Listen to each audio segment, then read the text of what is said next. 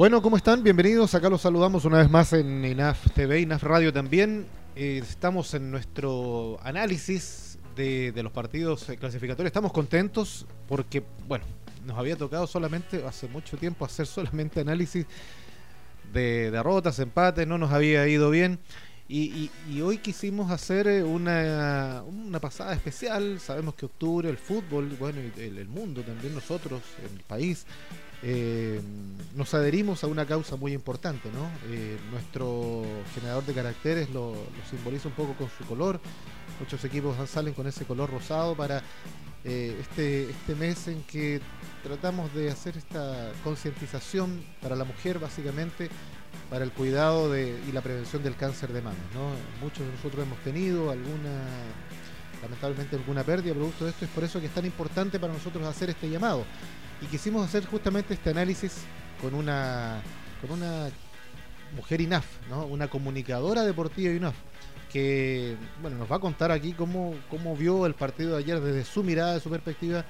A veces nosotros los hombres somos un poco machistas en este tema, pero nosotros abrimos el espacio siempre a la mujer para que tenga su opinión, por cierto. Tania Maldonado la tenemos en línea, la saludamos. Gracias Tania por recibir nuestro, nuestra invitación. Y bueno, eh, ¿qué te pareció? ¿Cómo disfrutaste tú el, este triunfo ayer de Chile eh, tan sufrido, al final ya tan merecido también por 2 a 0 frente a Paraguay? ¿Qué tal? Hola Rodrigo, muchas gracias por la invitación. Eh, contento, tú lo decías, la verdad es que veníamos de una derrota que, que antes de, esta triple fecha esperábamos que fueran los nueve puntos.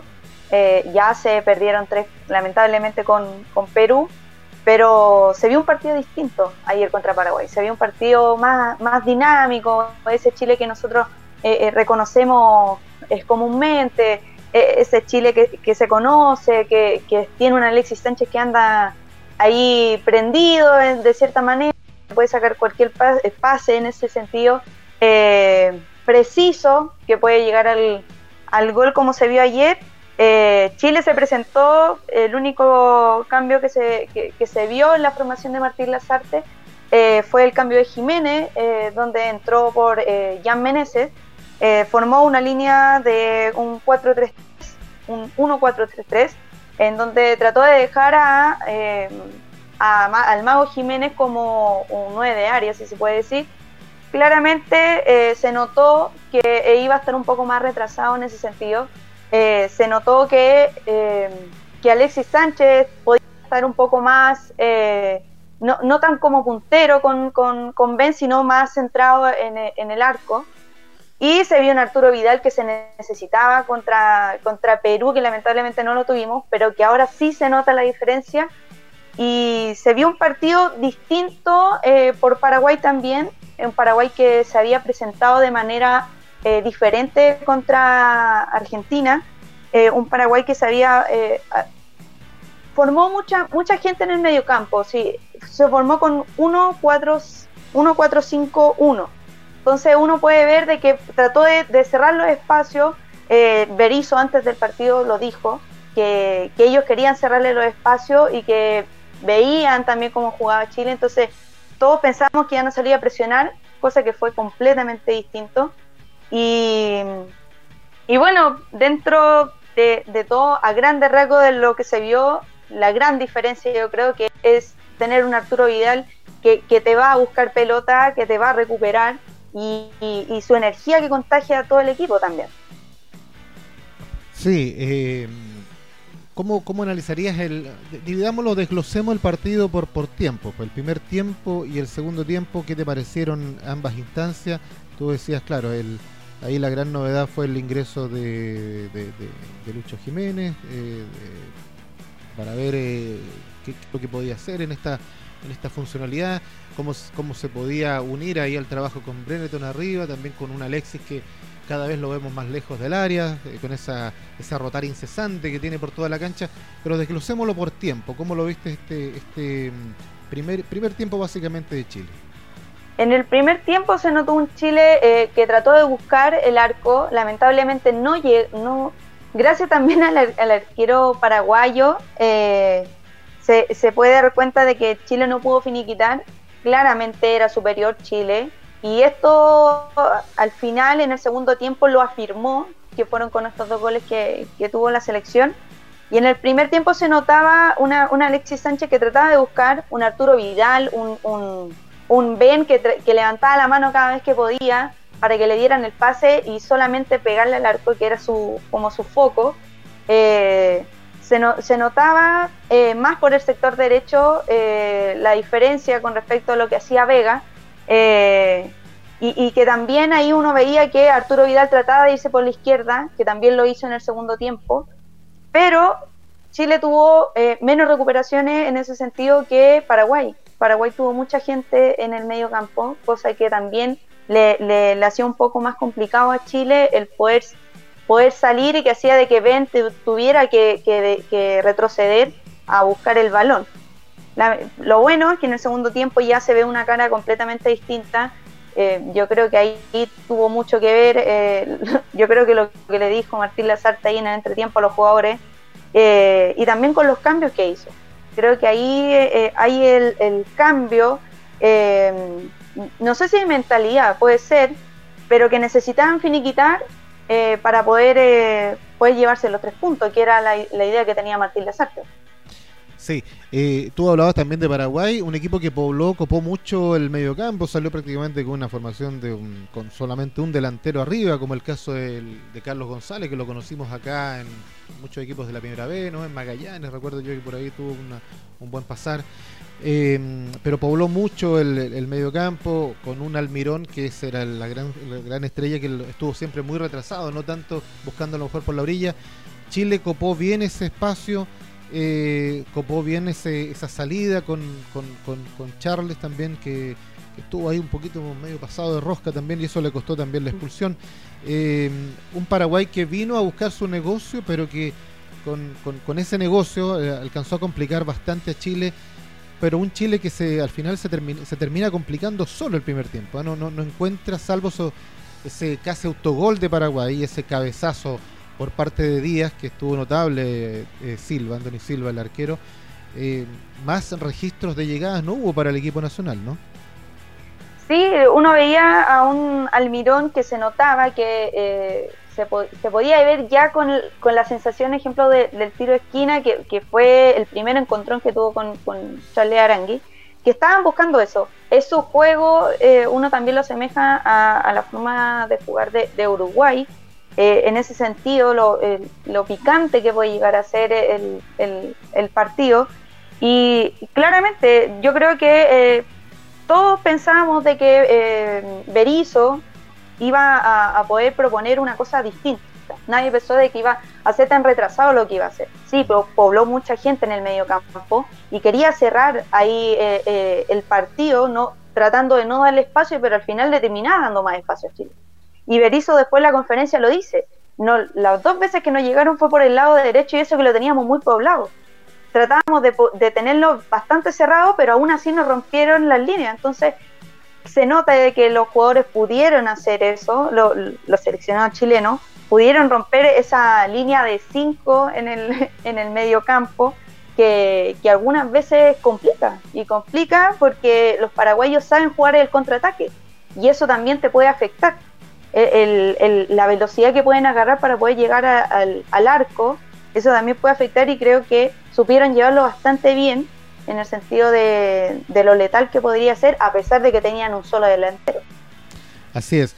Eh, bueno, eso en un primer tiempo donde nuevamente entrábamos a jugar ya con el segundo, con, un, con ese factor de incertidumbre con cambios que se producen y que eh, a diferencia de otras veces, me da la impresión a mí, quiero escucharlo de ti también, eh, le dan resultado a, Martín Lazarte los, cambios que realiza, sobre todo los primeros, ¿no? Este, eh, este ingreso de Meneses por Jiménez.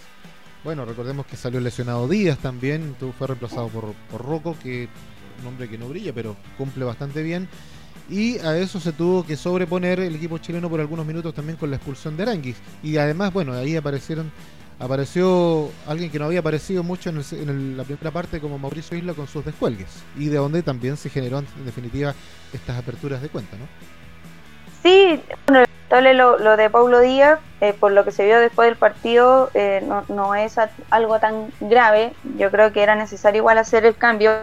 Creo que en ese sentido el cambio con Ropo hizo que Maripán tuviera esa responsabilidad de, de, la defensa. Eh, fue uno de los, por estadística, fue uno de los que más recuperó balón.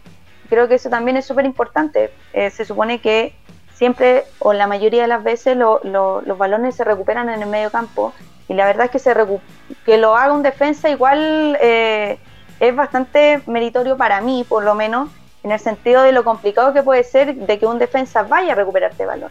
Creo que eso e, es, importante. El cambio por Jan Menezes creo que es para darle un poco más de velocidad. Creo que Vega no llegaba eh, por, eh, por el sector izquierdo. Creo que Menezes puede encarar un poco más y, le da esa velocidad, eh, mm, no sé si por la estatura, la verdad es que eso, eso cada uno lo ve de, a su manera, pero sí le da esa velocidad que necesita Martín Lacerte que quizá eh, podía hacerle un cambio de aire a, Chile.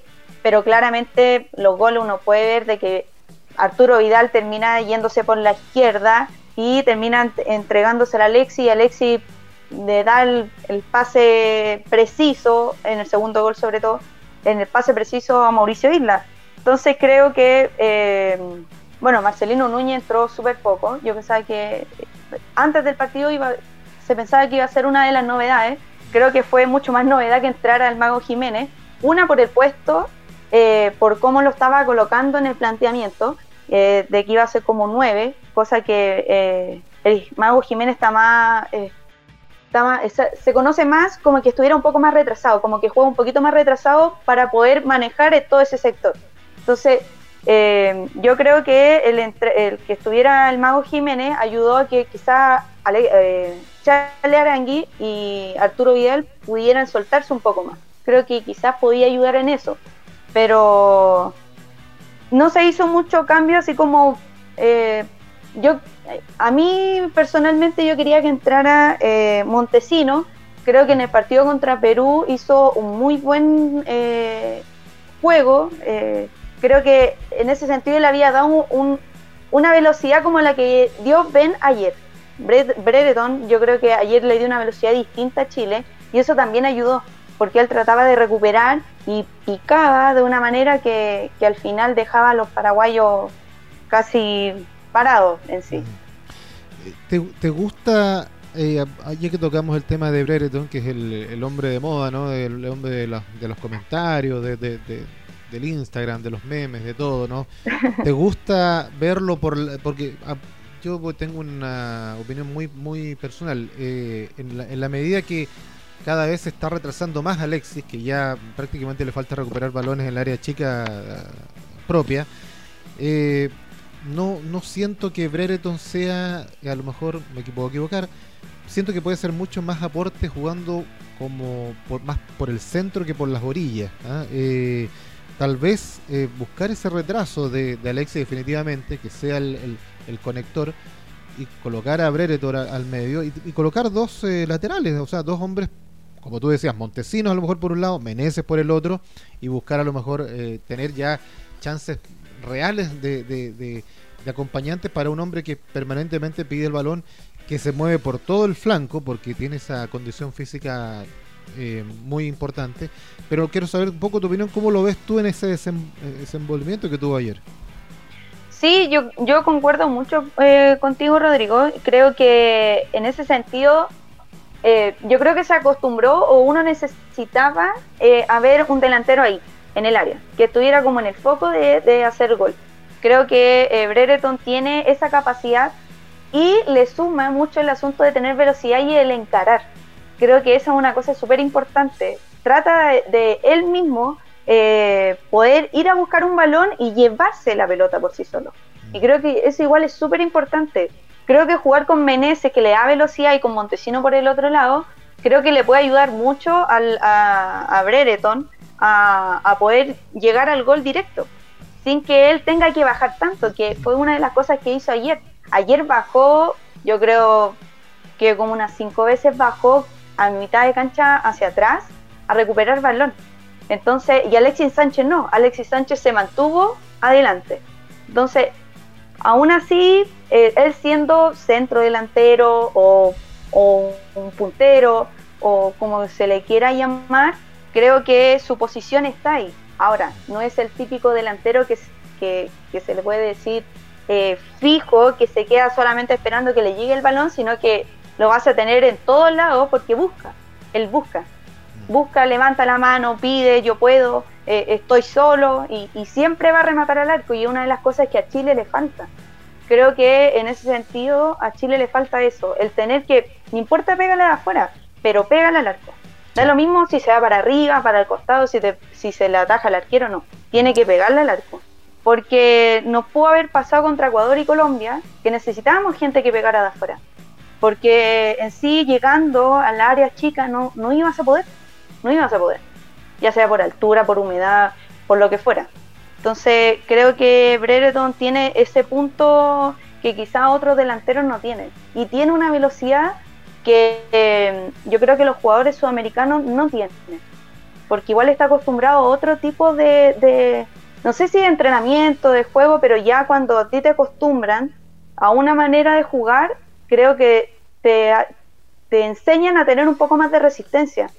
Primera vez para mí de que él está a 90 minutos. Creo que nunca lo había, nunca lo había dejado mm. el azarte a Brereton los 90 minutos. Y rinde, rinde. Sí, se cansa, es una cosa obvia, pero eh, creo que le da mucho a la selección. No, sin duda alguna que sí. Es un, hombre que además tiene esa, reitero, esa, esa concepción de pedir permanentemente el balón y de no tenerle miedo al arco, ¿no? Tú lo decías bien, eh, en una selección que ha perdido mucho eso, teniendo buenos rematadores. Eh, me acuerdo de una jugada que la tuvo incluso Vidal para rematar por ahí, se complicó, siempre quieren llegar prácticamente tocando al área, así salió el gol en todo caso, pero falta eso otro, ¿no? Falta ese atrevimiento, teniendo a Charles, teniendo a Vidal, teniendo al mismo Alexis que le pega muy bien desde afuera, falta tal vez eh, esa, esa convicción, sobre todo con equipos como Paraguay que se, se encerraron o, venían lógicamente a hacer esa, esa misión de buscar prácticamente el punto. Eh, Puntos altos, bueno, hay varios, pero para ti los de los más de, desequilibrantes, nómbrame tres de este equipo chileno a tu juicio que fueron la base para la victoria de ayer. Eh, Isla, Brereton y Vidal. Yo creo que por ahí vino, sí, yo creo que el, tema de Vidal es como una cosa de, de contagio.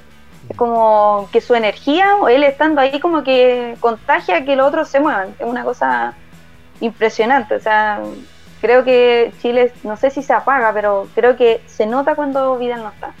Busca balón, busca balón, busca balón. Y, y una de las cosas que yo también le, destaco a Brereton. Creo que eh, buscar balón, ir a buscarla quizá a tu, área, yo creo que ah, la mayoría de los jugadores no lo hacen. Y creo que Vidal eh, es de ese punto y, espero que Brereton siga de esa forma. Sí, eh, a mí me gustó, me gustó mucho también, piensa que no brilla tanto, eh, no tiene a lo mejor ese, ese, ese brillo. Eh, Pulgar, siento que sigue siendo un hombre muy importante en el medio campo. Claro, no luce, pero es un verdadero hombre que pone mucho equilibrio con toda ese esa tranquilidad que tiene. Cuando falla también a veces Pulgar, el equipo, eh, ahí cuando falla alguno de los del medio. Y ayer, por ejemplo, Charles me parece que, que no estaba muy metido en el partido. Eh, pero estaba Pulgar y estaba Vidal y ahí un poco hicieron ese trabajo. Eh, proyectémonos un poco también para lo que venga frente a Venezuela. ¿Cómo lo ves? Eh, un equipo que me imagino, dentro de su concepción, va a ser algo muy parecido, si no igual, a lo que hizo Paraguay. Sí, eh, con la diferencia que viene, o sea, bueno, ayer tampoco estuvo, pero viene sin Soteldo, que quizás es uno de los puntos clave que tiene Venezuela. Eh, viene con un Eduard Bello eh, prendido, porque ayer se mandó un golazo de aquello. Eh, creo que, bueno, la ausencia de Charles Arangui creo que es súper importante. no sé cómo lo va a parar ahí Martín Lasante, no sé si va a querer tener un volante de contención, tiene a Baeza, o, va a querer cambiar. Quizás ponga al mago Jiménez en una, en una posición un poquito más adelantada y dejar a alguien más. ¿No deja Marcelino ahí a lo mejor? También creo que Marcelino igual se merece una oportunidad, eh, creo que demostró harto en el partido, bueno, en el partido de ayer no, pero en el partido contra eh, contra, Perú, creo que contra Perú hizo, hizo bastantes cosas. Y creo que, eh, a mí parece, creo que Martín Lacerte se tiene que arriesgar, porque creo que por ahí va la cosa. Creo que hay jugadores buenos en el medio local, que él dijo en un momento que, que hacía la diferencia entre el medio local y, el, y, afuera, pero creo que Marcelino Núñez y Montesino le demuestran a él de que en el medio local sí hay jugadores. Y creo que por ahí va la cosa. Mago Jiménez también lo demuestra. La verdad es que hasta por su edad, él sigue demostrando que está vigente y eso no siempre pasa. Entonces, yo creo que ahí va a tener que jugar con lo que quiera hacer, cómo se quiera plantear, eh, cómo se quiera presentar a Venezuela eh, Martín Lazarte. Si en sí va a querer alguien que te contenga, que podría ser Baeza, podría ser un Marcelino Núñez, podría, no sé, quizá poner al Mago Jiménez un poco más adelantado. Ahí tendrá que ver porque igual si está Baeza, puede estar un poquito más suelto eh, Arturo Vidal, porque Baeza te puede contener un poco más. Eh, va dependiendo de lo que quiera hacer y sobre todo a quién va a tener en delantera.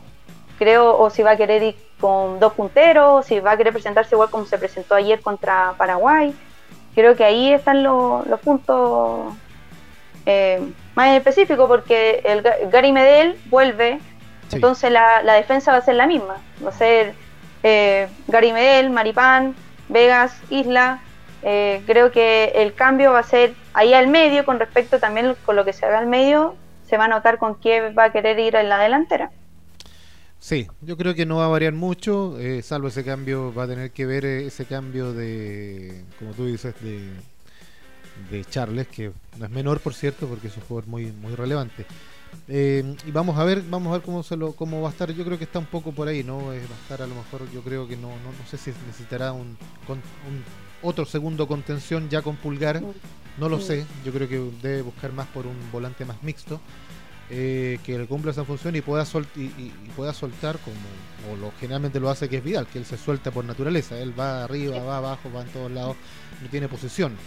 Y bueno, a eso hay que sumar el retraso permanente que tiene Alexis, que se suma a veces como un, nuevo volante. Y arriba, bueno, yo creo que está claro que Breton va a continuar ahí arriba y vamos a ver eh, acompañado por quién. Vamos a ver si vuelve la fórmula con, con Jiménez arriba o eh, se queda ahí con, con Meneses nuevamente o tal vez ingresa eh, Montesinos, no lo sé, pero reitero, insisto, yo creo que Breton me gusta mucho más tirado al centro no tanto recostándose por, por las orillas, porque además tiene esa, esa potencia física que lo, que lo avala. ¿Algo más, Tania, para redondear este análisis tuyo de este partido? Eh, bueno, la verdad es que se puede notar igual bastantes cambios. Se echa, yo por lo menos personalmente, eh, la defensa a mí no me gusta mucho Vega. Yo echo de menos ahí a, Mena en ese sentido. Creo que eh, retrasa un poco el juego algunas veces Vega y eso también hace de que Chile no sea tan explosivo, si se puede decir, o más rápido para poder salir. Creo que eso le juega un poco en contra a Vega, pero bueno, la verdad es que han hecho harto trabajo, la verdad es que no es tan fácil eh, poder contener a los paraguayos y vamos a ver cómo se presenta Venezuela y la próxima fecha también se viene eh, se viene ahí nomás Tendría que verla bastante resultados, pero la idea es que Chile vaya ganando los partidos de local y que pueda sacar algún punto eh, en las de visita. Sí, no, eh, sea cual sea el resultado que obtenga Chile, que esperamos que sea un triunfo, por cierto, eso no le va a permitir eh, poder acercarse a, o estar ahí en lugares incluso de, de repechaje, que era lo que uno piensa, pero indudablemente es un aliciente para la fecha posterior que viene ya en noviembre, ¿no? En noviembre, después se juega en enero, febrero y en marzo termina todo, así que no está todo perdido. Así que por lo menos se vio un poco más de recuperación de Chile, ya con un triunfo las cosas cambian. Nadia, muchas gracias por este contacto, por este análisis tuyo. Eh, queríamos tener la, presencia femenina en estos análisis que estamos haciendo con, con entrenadores y con comunicadores FINAF, así que Muchas gracias por entregarnos todo tu conocimiento ahí del, partido, que imagino que lo disfrutaste. Ya no lo estás viendo como un espectador menos, un espectador más, sino también como un analista, Sí, no, muchas gracias a ti por invitarme. La verdad es que, como tú dices, sí, eh, ya uno no lo ve como un simple hincha, ya uno se fija en, cosas eh, un poquito más eh, detalladas, ya viendo las posiciones, viendo cómo se juega, cómo se presentan primero en el partido, que me pasó hoy también. y ahí ya uno cambia el switch en este sentido, así que igual es, entretenido porque es más desmenuzado lo que uno empieza a analizar y eh, sí llega a ser más enriquecedor el tener que compartir con otras personas conocimiento y, hablar de fútbol, que es lo que uno Muchas gracias, Tania. Que estés muy bien. Igual, nos vemos. Chao, chao. Chao a todos ustedes también. Vamos a estar ahí también, por supuesto, el día jueves